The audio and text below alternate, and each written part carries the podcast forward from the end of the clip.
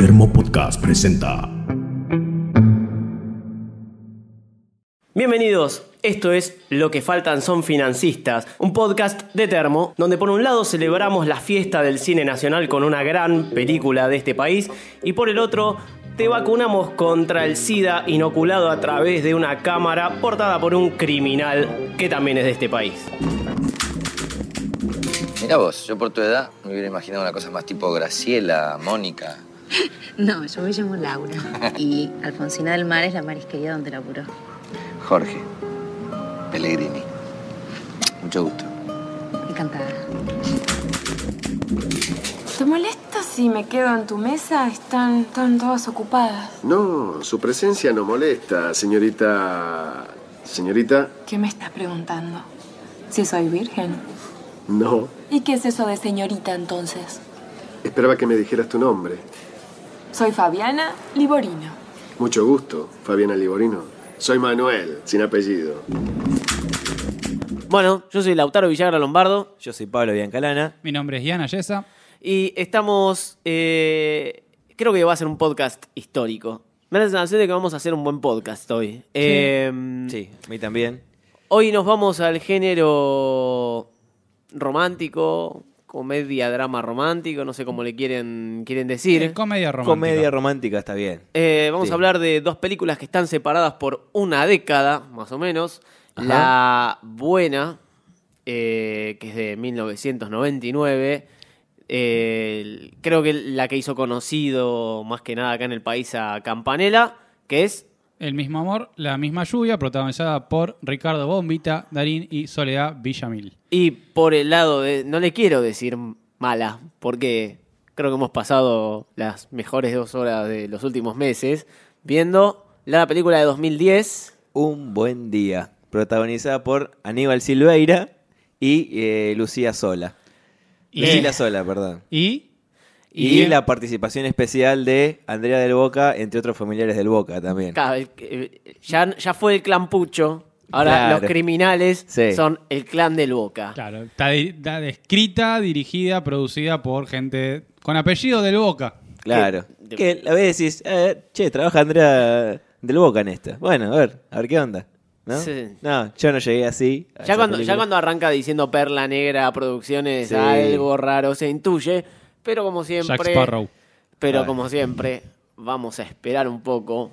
Vamos con... Siempre estamos ansiosos para, Sí, ir- para llegar a la, quiero- a la- a la mala. Es que siempre, a eso. no- siempre nos queremos descargar rápido de, la, bronca, ¿no? Claro, exactamente. Pero Ajá. hoy va a ser un buen podcast, así que. Hoy no. va a ser un buen Todos podcast. tenemos el mismo presentimiento. Eh, así que vamos a arrancar entonces con la película que vale la pena, digamos. Eh, una, una especie de pariente lejano, de antepasado lejano, de El secreto de sus ojos. Sí, sí, por esta relación que hay, que una historia de amor que transcurre a través de los años y ese amor sigue eh, vigente de alguna manera. Sí. Este, Está con- en pausa varios años. está en pausa varios años. Sí, sí. Este, quizás en, en el mismo amor, la misma lluvia, está declarado ese amor o está más explícito que fue, fue consumado. en el secreto de sus ojos, que bueno, llega mucho después. que era platónico. Claro, era más platónico. Hasta el final de la película. Exacto. Vamos a parar ahí también con Sí. El secreto de sus ojos, que además comparte protagonistas. Eh, y algo que también Director. Campanera me gusta cómo hace, es la- las maneras de referirse eh, a la dictadura, a la época de la dictadura, pero por ahí en cosas más cotidianas, eh, sobre todo en, en esta película. Sí. Eh, Sí. Eh, sí. El mismo amor, la misma lluvia, que, eh, como decíamos, narra a través de eh, la historia de amor, de idas y venidas entre eh, Ricardo Darín y Soledad Villamil. Él es un, escritor, periodista, escritor en realidad que trabaja en una, en una editorial de una revista tipo Gente, Cara o algo así, se va transformando para ese, para ese, lado. Y ella es pintora. Sí, pin- sí, es un artista, Artista, después va buscando hacia, su va- arte va hacia también. el lado también más de, de la de- del teatro, pero bueno. Bueno, pero la conoce Eh, cuando ella actúa en su en la adaptación de su cuento. Exactamente. Claro. Él escribe un cuento y va a haber una obra eh, adaptada sobre ese cuento y la obra es un desastre, horrible, Desastre. pésima. Eh, me, encanta, me encanta él, él Perdón, va a ver la película. Va a ver la, Va a ver la eh, película. película. La Después proyección. la obra. Va a ver Claro. la película eh, y me gusta como ya el- el- su cara es de que está odiándola y Sí. cuando se levanta el director dice, bueno, pero esto es una obra compartida, como que lo quiere reconocer y Darín le dice, Bueno, el, el cuento es una cosa y esta es una creación totalmente tuya. Totalmente suya. Lo juro. Lo juro que me caiga muerto con un cuchillo clavado en la espalda. Bien. Eh, y Soledad Villamil es la actriz de ese corto. claro, ahí se conoce. Ahí se conocen. Y bueno, ahí es como que empieza esa relación de que él se va medio como ofuscado después de. En realidad, perdón, ella, Sí, ella- él- ya se habían visto al principio en una escena en la cual hay un, un embotellamiento y ella baja la, la ventana del taxi y le pega la lluvia en la cara y ahí hay un cruce de miradas. Y después él Sí. la reconoce en, en la película. Exactamente, sí. Lo de se conocen con lo de la película es se conocen ya, se presentan. Claro. y tienen su primer diálogo. Eh, Lo interesante de esto es que eh, a, a través de todo ese eh, de la historia de amor va contando una buena parte muy importante de la historia argentina. O sea, arranca en, en- en los 70 y termina en fines de los, de los de los 90. 90. De hecho, la película te va indicando eh, eh, el año ¿sí? Eh, don- donde está transcurriendo y va, como decía Lautaro antes, va eh, introduciendo época de la dictadura, la vuelta de la democracia y los 90, como lo titula Claro. en el último en el último corte, porque venían sí, viene siendo muy puntual la venía época. diciendo tipo, no, no me acuerdo exactamente el año, pero pone que pone 70s, No, 80s. Sí, porque hay referencias como Sí, Malvinas. Malvinas. O sea, está claro que cuándo es el 82, cuándo es el Sí, sí, 78. pero lo, lo- lo- lo pone los 90 con son los 90. lo pone con insert, ahí pone la placa, dice tal año, pero los 90 es los 90, porque ya hay un cambio ahí, me parece más eh, por- de- desde la visión de, de- Campanella más cultural, decís, estos son los 90, no importa qué año en particular, Bueno. sino que es esa época. Y Darín, por lo menos a lo que yo puedo analizar también, el personaje de él va representando y acomodando un poco cómo, cómo es según también la, la década. Por ejemplo, en la década de los 90 ya te lo muestran bastante garca, digamos. Claro, bueno, eh, está visto también En los puntualmente- 70 es más idealista. Sí. Bueno, y, y ese es a lo que iba, es que la revista en la que trabaja también va mostrando esa transformación de que él arranca siendo un escritor de cuentos, eh, que ya desde el principio como que va costando que se lo publiquen, o sea, que cada vez está más difícil el lugar, su página, Claro. por así decirlo, y termina mm, en un acto más de salvarle el laburo de parte del amigo que ascienden, lo ponen como crítico, pero porque pierde su lugar. Que es Eduardo Blanco, Claro, ¿no? Eduardo El amigo. Blanco. Que también suele aparecer en, en varias películas de, Sí. de, de Campanella junto a Darín haciendo de amigo. Bien, la película este, va avanzando después de que ellos se conocen. Como que al principio crees que puede tener alguna relación con la otra chica que trabaja, con Darín, en la, en la, en la revista. Bueno, es que en la primera salida, o sea, cuando él va al cine y conoce a Villamil, eh, Claro. había ido inicialmente con ella y Sí. medio que la deja Sí, colgada. y, y toda Medio, no, la recontra la recontra reja cuelga y eh, toda la película es un eso, ¿viste? Como que la chica esta se quiere acercar a él y él la termina dejando de lado por este que la siente como súper amiga, ¿no? No está en la, en la friendzone como se está, no sé. Bueno, ni él- siquiera, ni siquiera es la opción cuando él la caga. ni siquiera, nada. Es otra parte. Otra, Está claro. siempre ahí alrededor de él y nunca, nunca la toma en cuenta de esa manera. Mm, Sí. Em, La otra trama quizás también importante de la película es lo, bueno, lo que decíamos que va sucediendo eh, en, el, en, en la, la editorial, en la revista. No solo de cómo se va transformando la revista y la línea editorial de la revista, cómo van cambiando los roles dentro de, ella, eh, sino también el, uno de, los, de las cuestiones que pasan al principio tiene que ver con uno de los tipos que laburaba en la, revista, ahora no recuerdo el nombre de- del personaje, que eh, intenta volver a trabajar ahí porque está sin laburo y como que nadie le tira ni una soga y todos se hacen los, los boludos y el tipo se termina muriendo y es un fantasma que literalmente Claro, sí, sí. eh, un fantasma que persigue a, a- a Darín durante el resto de la, de la película. Es un remordimiento en un punto que él tiene que, que incluso a veces se, se manifiesta de una forma eh, poética, digamos, que bueno, podría ser otro punto de relación con un buen día, ¿no? Bueno, sí, Sí. el tema de los fantasmas tema de los apareciendo fantasmas. ahí. Que Eh, incluso, perdón, le dice en un momento los fantasmas que espera que hablen como con un, vengan con una sábana y hablen con, Claro, con sí, eco, no, o sea, no. hablan así normal. Eh, igual, más allá de que él lo ve literalmente como un fantasma, es una culpa que queda pesando en todos, Sí. porque por algo también le dan trabajo al hijo después. Claro, lo que no hicieron sí, con sí, el padre, sí, saben que están todos manchados, ¿no? Con, Mm. con esa muerte, porque se, se da a entender que se muere de tristeza. Un ataque, parece. Lo encontró Sonia sobre la, la máquina de escribir. No sé qué estaría escribiendo. Siguiendo con esto lo que contaba Ian de las dos historias, cómo hace eh, se- eh, asimilaciones de lo que está pasando en el contexto social con pequeños detalles sin tener que decirte estamos en la dictadura o eh, no, no sé o que uno queda desaparecido no me parece que No hacen, no hacen mención, no se- creo que no se Claro. dice desaparecido No, en ningún parece que momento. no. Pero la escena cuando ellos ya están saliendo y los detienen, porque ella no Claro, tiene documento. esa misma, sí, sí. Eh, toda esa parte que están en los calabozos y le dicen a Darín, eh, los jodidos si no te, no te hacen tocar el pianito. claro Eh, la escena está buena, la, la sugerencia de todo. Sí Sugerencia más allá de que sea algo bastante gráfico, ¿no? Pero, pero eh, Sí, abarcado pero de esa manera hay- es bastante más sutil que, que en otras. Claro, le dicen si no estás marcado. es porque no, no te porque ingresaron claro no, no, no, no te están contando como que entraste, así que Ya no no está. está, registrado que Sí. estás acá adentro. Si te, si te, te hicieron pasar la mano por el pianito, bueno, entonces Claro. ponele que vas a zafar y es lo que él va a ver con.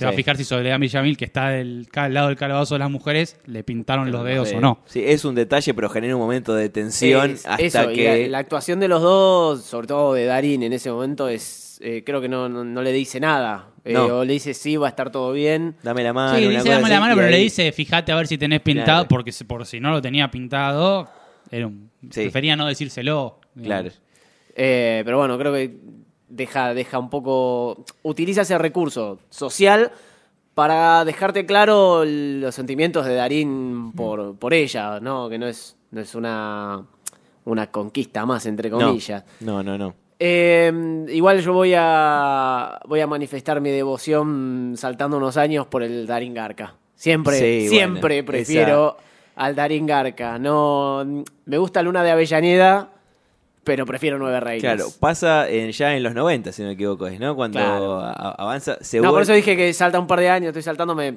gran parte Sí, de la sí, sí. trama Para, para la comparación de, de Claro. la- de- de cómo cambia el personaje de él. Bien, y creciendo un poco en la, bueno, en esta relación de que, que es la que importa, que es la que está de, fondo, que es la relación de, de Darín con Soledad Villamil, eh, bueno, llega una, una, una separación, más un, un- un engaño vendría a ser de él, este, y después pierde el, el contacto con ella, pierde el contacto con ella por bastante tiempo, eh, se vuelven a encontrar, no me acuerdo bien en qué situación, creo que ella se iba a casar otra vez, y este, bueno, vuelven a tener eh, un, una, vuelven a hacer el amor, como él lo dicen mucho en la paréntesis, que porque él, paréntesis, Sí. porque él se entera de que se van a casar, porque antes de que ellos se separen, ah, estaba el eso estaba presentan, faltando, sí. eh, hacen una salida doble A con Eduardo Blanco y la amiga de ella, que ahí Ian está fijándose cómo se llama, Sí, Gra- eh, Graciela Tenenbaum. Marita. ahí está. que eh, Nada de Ernesto. creo que como pareja son el alivio cómico Sí. de la Son película buen- y son, buenísimos. Son muy buenos los dos. Es una.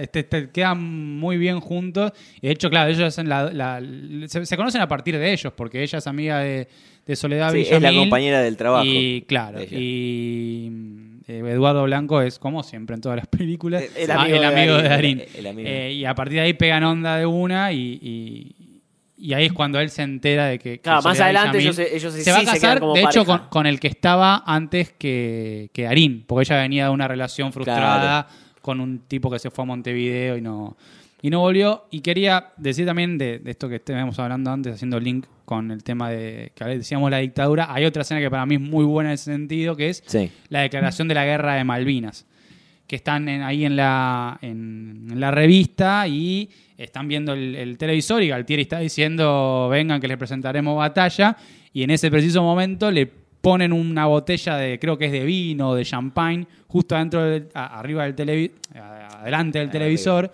Sí. y vos ves la cámara que, o sea, vos lo ves a Galtieri a través de la de, de la botella y bueno, es justamente la simbología que al tiene un borracho loco de mierda Hmm. Eh, y, y sin necesidad de decir que hay algún otro diciendo Galtier es un Es borracho, un borracho, te lo muestra en una escena que es eh, para mí está muy, te- muy, sí, muy está bien bien lograda, hecha, muy bien sí. lograda. Dice más que, que, que cualquier otro guion, digamos. Sí, una, una escena que está, como decía Ian, bien hecha.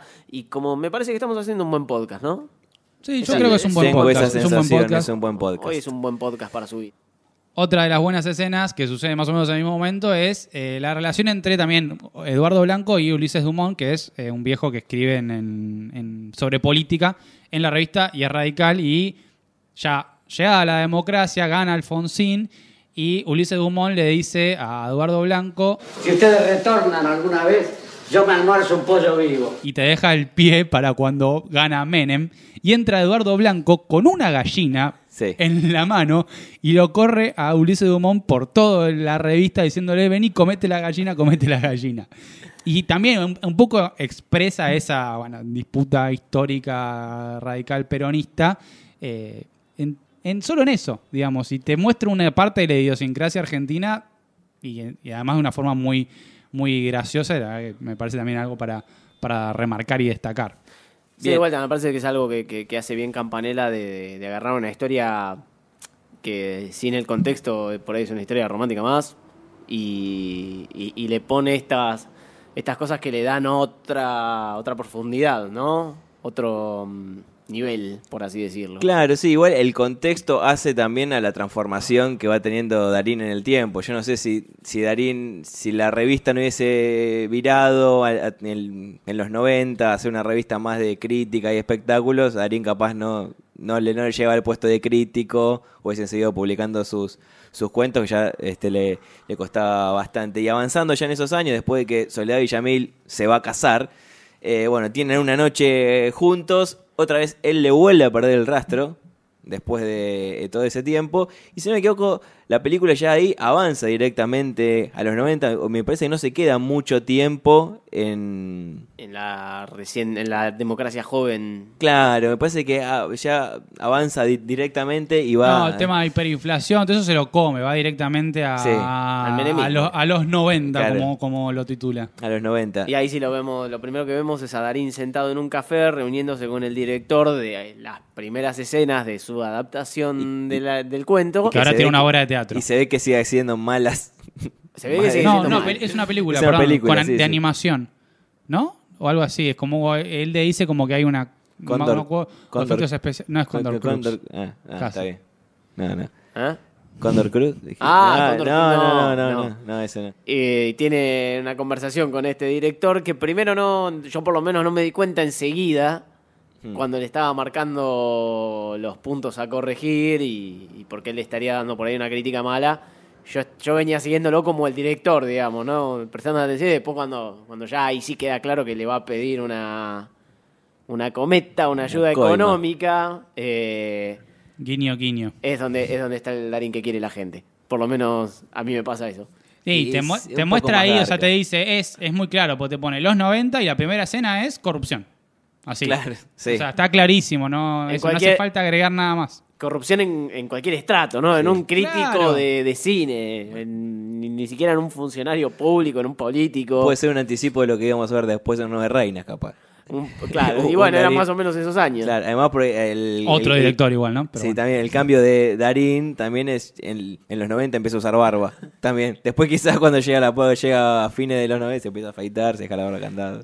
Pero bueno, a través de, de este, de este director, cuando arreglan para, para pagarle, eh, ahí se da cuenta que quien estaba entre la producción de, de esta película es Soledad Villamil Soledad de Villamil. vuelta. Y que no está sola, ya.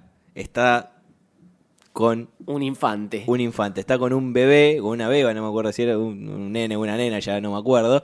Este, y ahí, como que la sorpresa que te lleva Darín, dice, no, yo acá me venía a encontrar con otra persona, con, con el director, y bueno, y creo que es uno de los puntos que cae más bajo este Darín en, en- en este personaje que, que tiene, después de haberla engañado, después de, de, de- de no darle bola y un montón de cosas, llega al decir, bueno, te estoy dando una buena crítica a cambio de, Sí, dólares. creo que para ella inclusive, el, eh, como decimos, el punto más bajo de Darín no es cuando la caga, es, es como Claro. que se decepciona en serio cuando él deja de ser ese artista que, que era para ser un terrible ladrón que vendió todos sus valores eh, a cambio de una moneda más. Sí, y tiene otro personaje que me parece también que, que- que expresa un poco el cambio de época, es el personaje de Rodrigo de la Serna, que todavía no lo nombramos, que es, al principio, en los 70, t- también trabaja en la, en la revista. Era el pinche.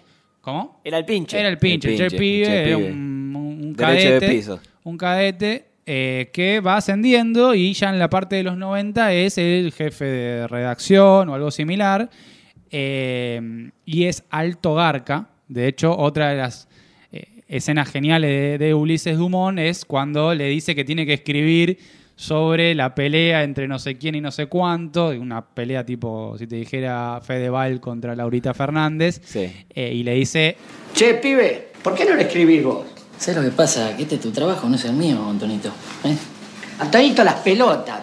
Antonito, mal que mal, cubrió la caída de Saigón, cubrió un genocidio, cubrió una guerra contra dos potencias mundiales, estuvo eh, en el fin de la dictadura, el principio de la democracia, dos revueltas militares, 400 ministros, y ahora vos querés que Antonito se ponga a escribir pelotudeces sobre un viejo choto y una reventada. Ulises Dumont acaba de tener una hija con la piba que eh, siempre Sí. está enamorada de Darín y termina enamorada de Darín. Bastante fértil Eh, igual Ulises Dumont, a pesar sí. del paso del tiempo. Tenía como 80 años. Sí.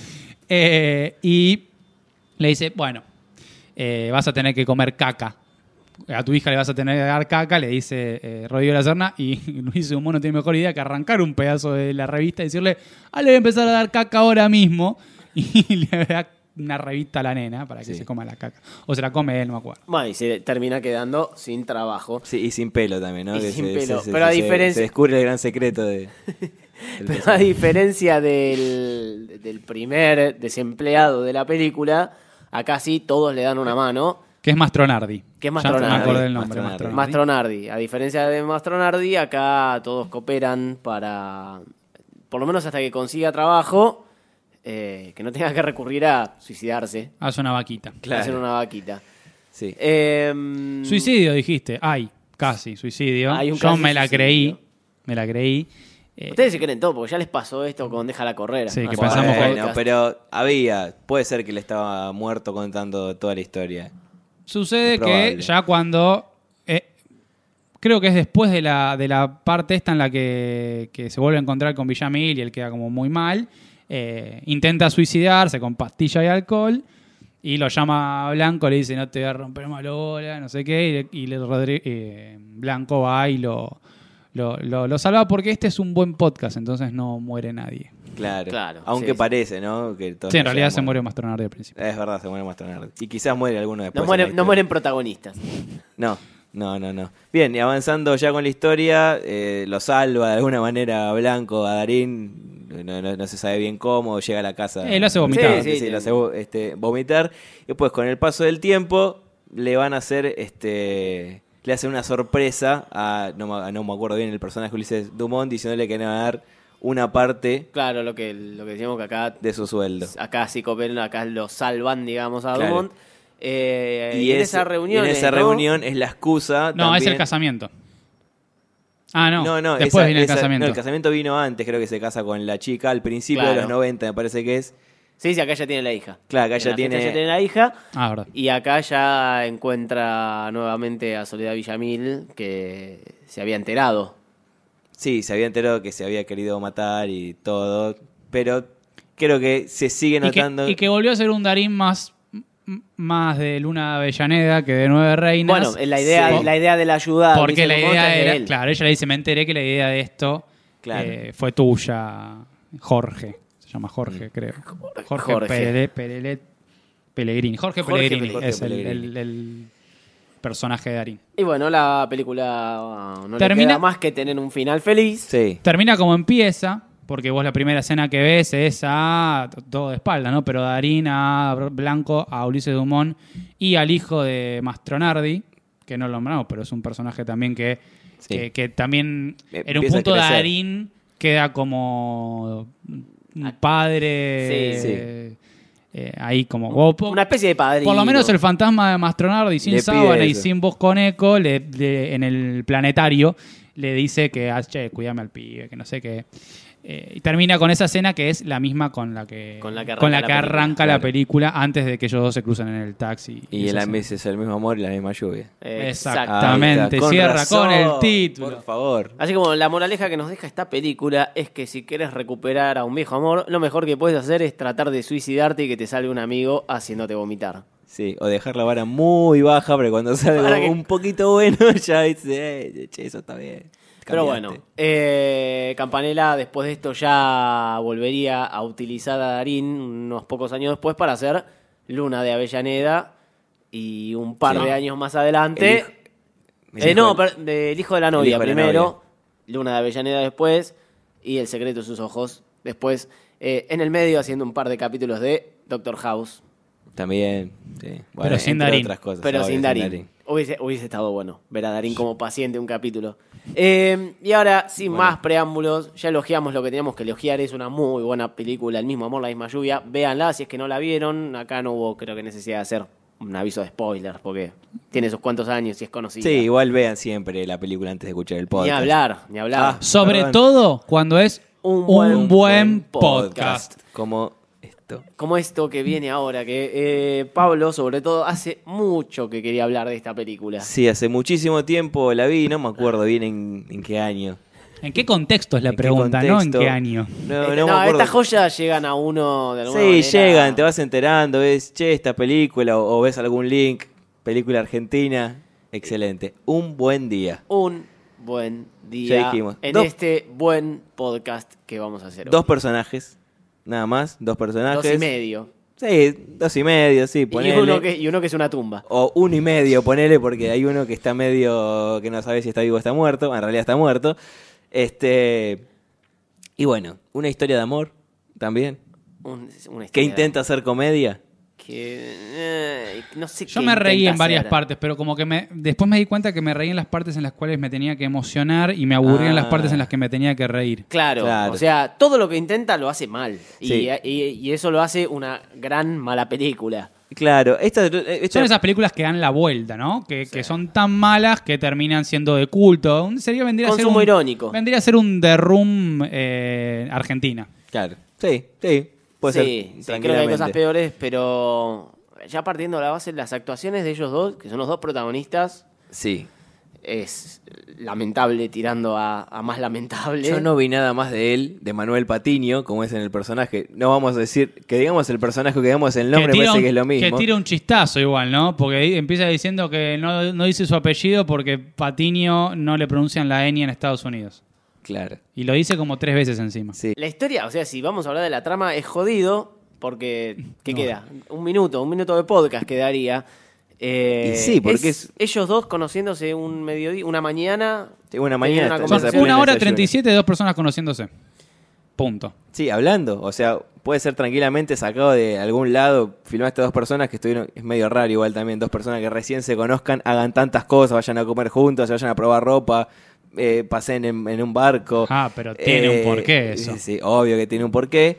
Eh, y yendo al- a este comienzo, yo quiero eh, rescatar en el momento que se conocen ellos. Que se conocen de casualidad dos argentinos en. ¿En dónde es? En, ¿Las Vegas? eh, Long Beach, En Long Beach. California. En Long Beach, en California. Y él es un. Acá tenemos el punto en común: escritor. Sí, es un escritor, alguien que escribe. ponele- en un momento creo que habla sobre un libro que está escribiendo un guion para una película y ese mismo día él le cambia el nombre por Un Día de Mierda. Exacto. ¿No?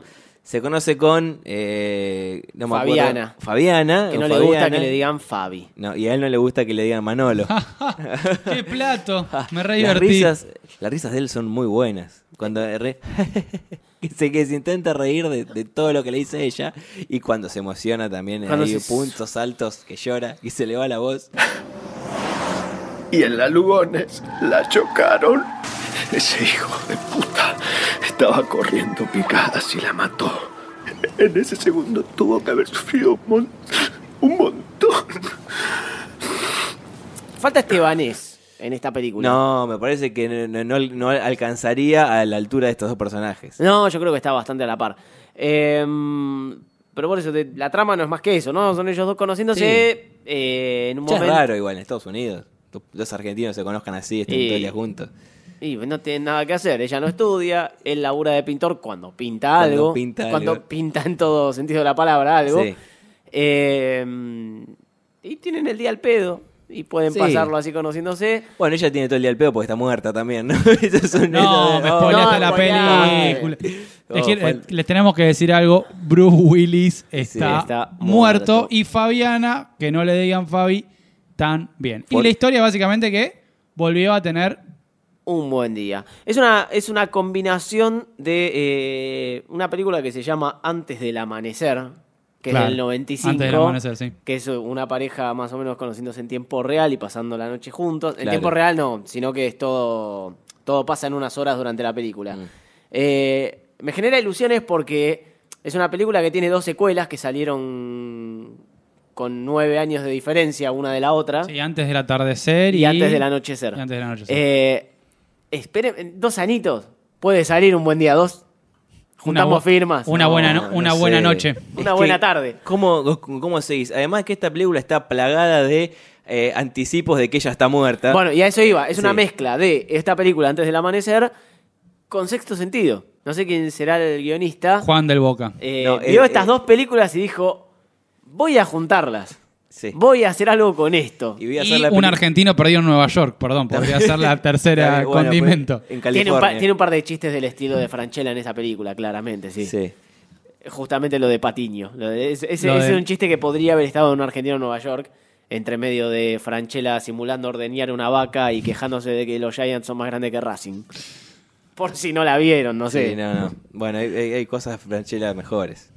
¿No? Sí, casi todas las otras. Casi todas las otras. Bueno, pero esto es, me parece otra de las grandes genialidades. O sea, a ver, porque ¿cómo llenas una hora y media, más de una hora y media de película con dos personas conociéndose en la cual no pasa nada más que diálogo, diálogo, diálogo, diálogo, diálogo? Ni siquiera hay Y- silencios. Y no, y no. Hay no- mucho berrinche. No hay nada, no hay nada que genere un.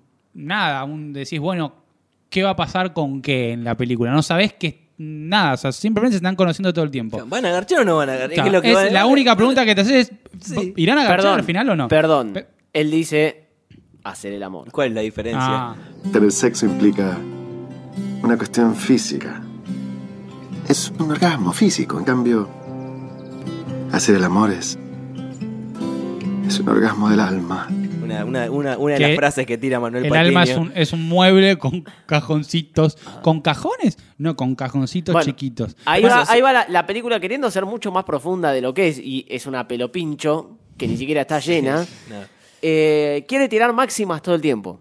Todo el tiempo. Todo el tiempo quiere tirar máximas. Quiere meter una frase que quede. Quiere... Que, que- quiere que, que se haga una remera y un tatuaje de las cosas que dice Patiño. Y creo que lo puede lograr, pero no de la manera de Claro, más como un chiste, ¿no? Más como un chiste. Dios me bajó del ring. Sí, yo me compraría una remera que diga un buen día igual, ¿eh? Eh, sí, yo no. Sí, la, asoci- la- la asociaría Ah, directamente con la uso- película. Yo uso esas, yo uso esas Yo me- pe- una, esas una remera, una, remera, con, una remera con la cara de él llorando o intentando hacerlo. O enojándose. Como que me- No, queda, queda claro que la trama es muy sencilla y ya la pasamos. Y esto es un podcast de que vamos a hablar de todo lo que está tan malo que bueno, ¿no? Sí, sí, sí. Eh, él llorando es una de esas cosas. El llorando. Bueno, pues, vamos para redondear la idea de la trama, por lado Sí. si queda algún cabo suelto. Ell- ellos se conocen, ella en realidad está muerta, ella murió hace 20 años más o menos, sí. Diez. 96. 10 años, bueno. 14 años, Sí, sí. bueno, 14 años, ponele que muere ella. Eh, ella vuelve de la muerte porque murió en un día de mierda, entonces vuelve para morir en un buen día. Pum, fin, listo. Él se- vuelve a Buenos Aires, la, se encuentra con la madre, le dice Que es le Andrea cuenta del Boca. la verdad, que es Andrea del Boca, le dice, che, vos sos Andrea del Boca. Y termina de. Él no La del entiende sodero nada. de mi vida. Claro, él no entiende absolutamente nada, pero como que lo termina aceptando en algún punto que ella murió y bueno, listo. Eh, a otra cosa, ella está muerta, él está vivo y vamos a seguir con la película. Eh, nada, de, de- rescataba las ¿Él está caras- vivo? ¿Estamos seguros que él está vivo? A mí me Queda, quedó queda la A mí duda. me ahí quedó la por- duda, ¿eh? Queda la duda porque ella tenía fotos con él de hace tiempo. No importa, ella Es pudo raro. volver cuando quería. Es raro. Puede, Sí. puede volver a entrar en, en- en terrenos de películas como Déjala correr o Moebius. Ah, sí, sí, sí. O, eh, no, Condor Crux no. Pero Moebius, ponele. Eh, él llorando. Ella, los cambios de humor de ella, que son tan repentinos. De muerta es muy bipolar. ¿Cómo, cómo- cómo- puede ser tan bipolar estando muerta? Es imposible. Es imposible eso. Es- pasa, y además los berrinches, como de- decía yo recién, son berrinches los que tienen, no son tristeza, llanto, son berrinches. Mejor borrate y déjame en paz. Estoy harta de perdedores, ¿entendés? ¡Harta! Sos un loser y no te quiero ver nunca más en mi vida. ¡Nunca!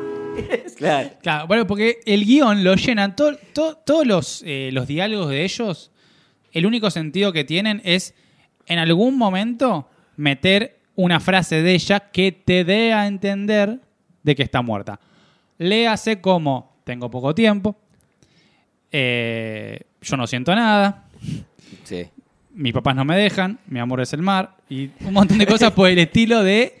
Vos decís, cuando ya sabés que está muerta, decís como, ay Dios mío, todo el tiempo está diciendo que está muerta. Claro. Todo el tiempo. Eh, sí, es, eh, sobre todo creo que la primera media hora, 40 minutos, lo notamos más, que era cada dos minutos. Algo Sí. así decía. Sí, porque creo que la primera mitad de la película se basa en decir eso y la otra mitad se basa en decir un buen día. Creo que Más o menos. sobre el final se va acrecentando Y la sobre todo la escena con, con Andrea del Boca que dura tres minutos y dicen un buen día cinco Es veces. que para mí en esa parte del guion decía Andrea del Boca, un buen día y abajo decía improvisar, algo por el estilo. Entonces improvisó todo el resto y sabía que tenía que decir un buen día cada O, rato. si hacemos una similitud con cuando hablamos de eh, Peligrosa Obsesión, que dijimos que le faltaban, le quedaban 3, 4 bombas para hacer explotar todas juntas al final, Sí. podemos decir que acá tenían un, un arsenal de un buen día y dijeron, che, nos sobran como 5, pongámoslos todos juntos al final. Que los diga Andrea del Boca, que además que además garpa más. le da peso al nombre de la película. Una remera que es la cara de Andrea del Boca y abajo diga un buen Un día. buen día. Esa Que- se la podríamos vender, ¿no? Sí.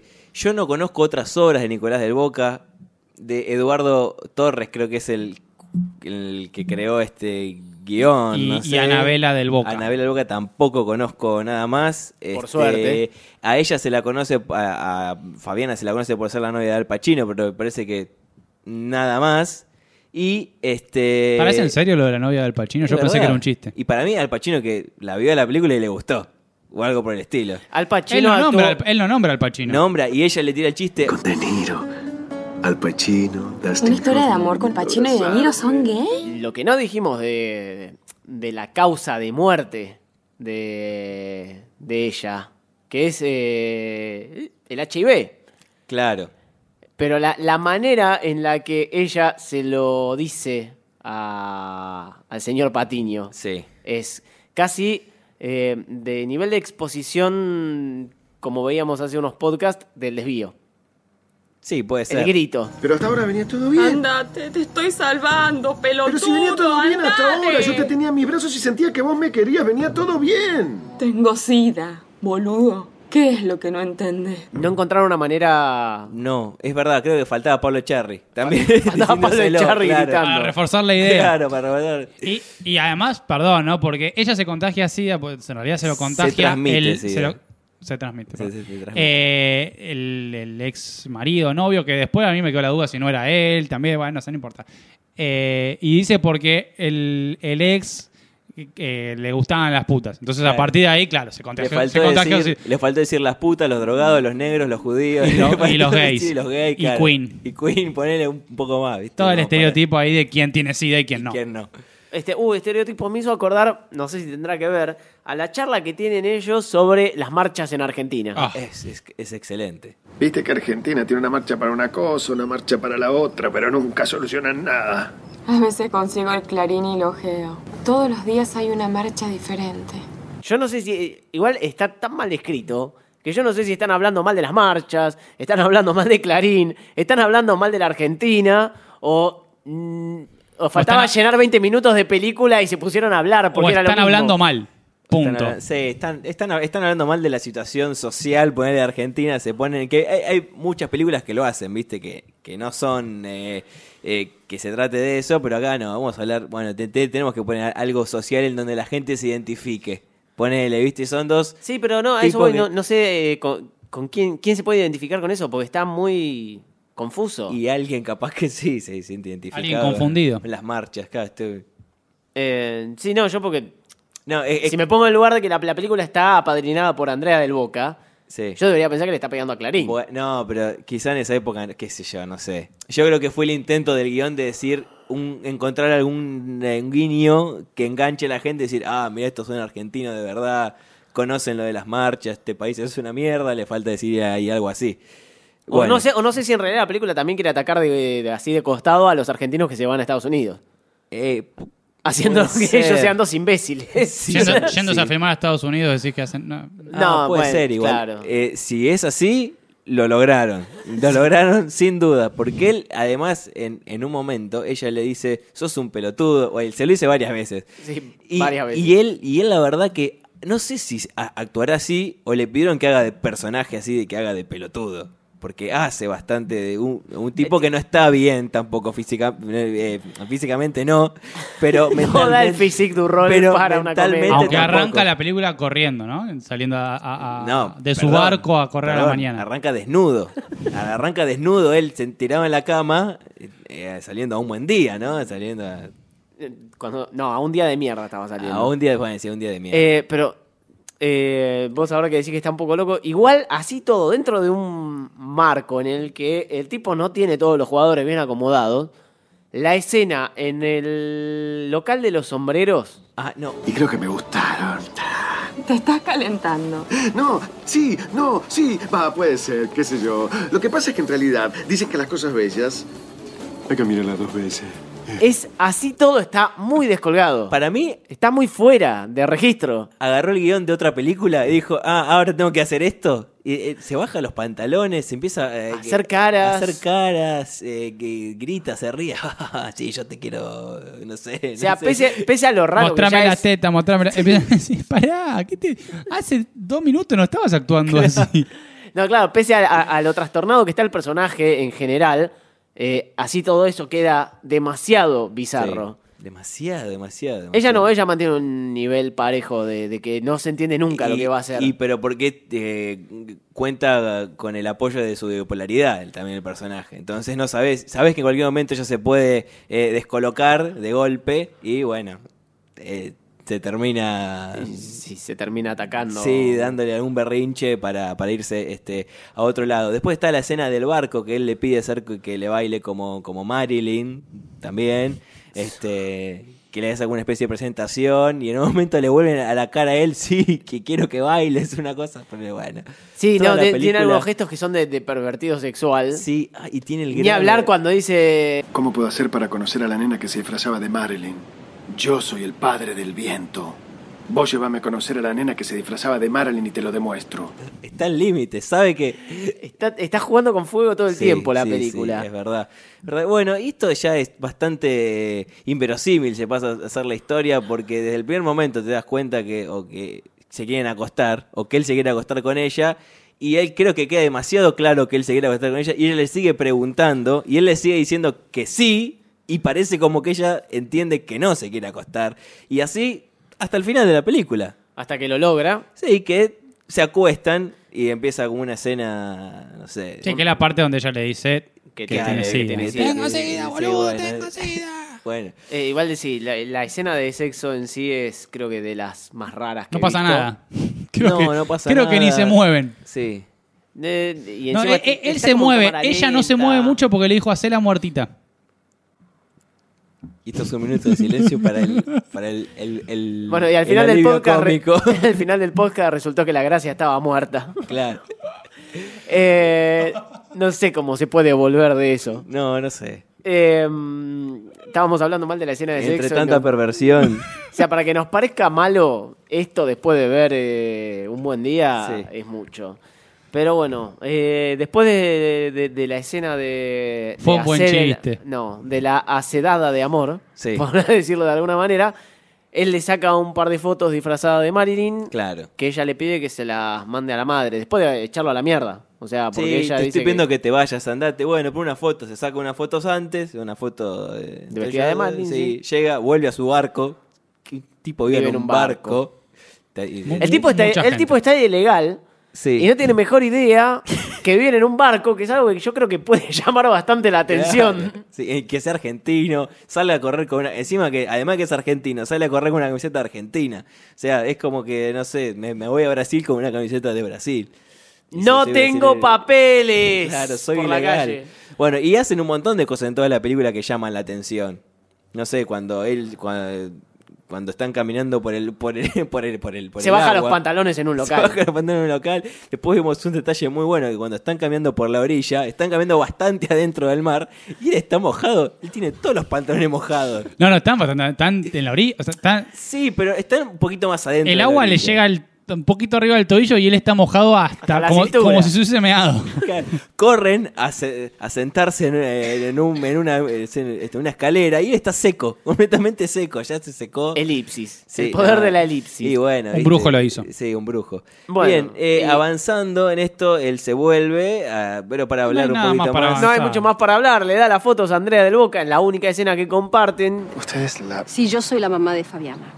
No entiendo por qué me cito aquí. Lo que no entiendo es lo que me dijo por teléfono. Bueno, y, y como que él, a, pesar de que hay muy malas actuaciones en el medio, él como que mantiene su línea. Y Andrea del Boca, cuando le dice que ve las fotos de la hija que- muerta, que se la sacó la semana pasada supuestamente, como que no lo toma tan de sorpresa. Él sí, él no entiende nada y está al borde del llanto de nuevo. Él, él hizo necrofilia. Ahí, ahí- ahí- ahí le cae la ficha. Ahí le cae la ficha. Ella, ella, eh, rapidísimo, cuando él, él le muestra la foto, ella dice, ah, lo hizo. Ella dijo que lo iba a hacer. Yo Ella es no- una cabeza dura. Sí, Eh, Como era una cabeza dura, revive. claro, Sí. bueno, ella... Así eh, que saben, cuando, antes de morirse, asegúrense de ser cabeza dura, Muy sean tercos. cabeza de termo y van a revivir. Bien, eh, después ella cuenta ángulos, ese es un toque que tiene, una tara que tiene, Sin algún otro detalle, claro. Eh, no sé si, creo que cuando vuelve al barco, acá hay un, acá hay un detalle muy, muy, muy clave, que ella, cuando él vuelve de la casa de ella y vuelve al barco, no pasa por el bar a buscar la mochila en ningún momento y está en la casa Sí. con la computadora de nuevo descargando las Bueno, fotos. bueno, podemos entender que pasó a buscarla. Elipsis de vuelta. Sí, que eso ya es raro también, hizo. que dejen una mo- el tipo deja la mochila en un bar, che, te dejo esta mochila, dale, listo, chao. Todo, todo hace todo para llamar la atención sobre su persona mientras está de ilegal en un país que no tiene mucha tolerancia con eso. Eh, algo más. Podemos Creo que hasta ahora viene siendo un buen podcast y es, Sí. y Sí, es es un un buen buen momento podcast. para dejarlo ir Po- casi. Podemos hacer una última mención a los hermosos videos de YouTube que hay, digamos, Sí. acerca de esta película, donde tenemos en el puesto número uno al video donde se adelanta la película cada vez que alguien dice un buen día y es así. Sí, que Empieza a en el- tomar velocidad. Y en el final, que es cuando empieza a acrecentarse lo de un buen día, termina en, en segundos prácticamente.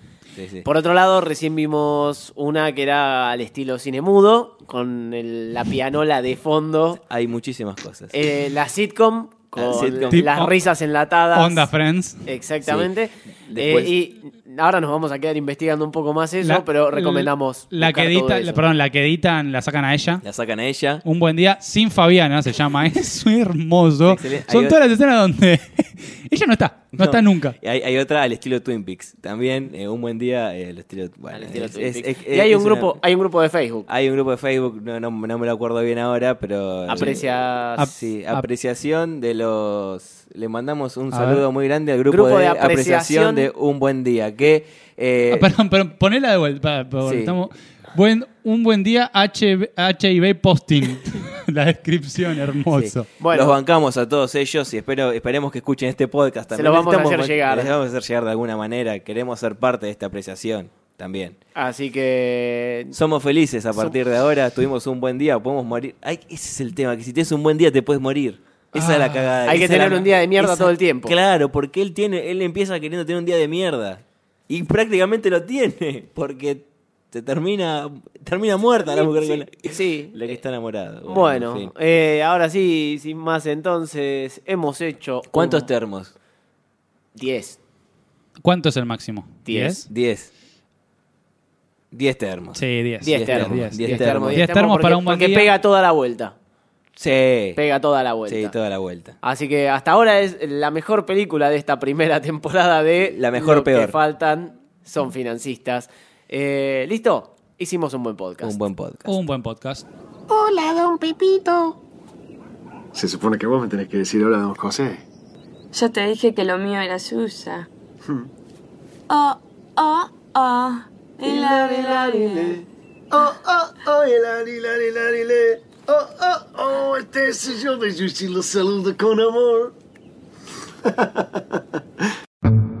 Escucha y suscríbete a este y otros podcasts de Termo en Spotify, iTunes, Google Podcast o en donde te pinte. Seguinos en arroba termopodcast.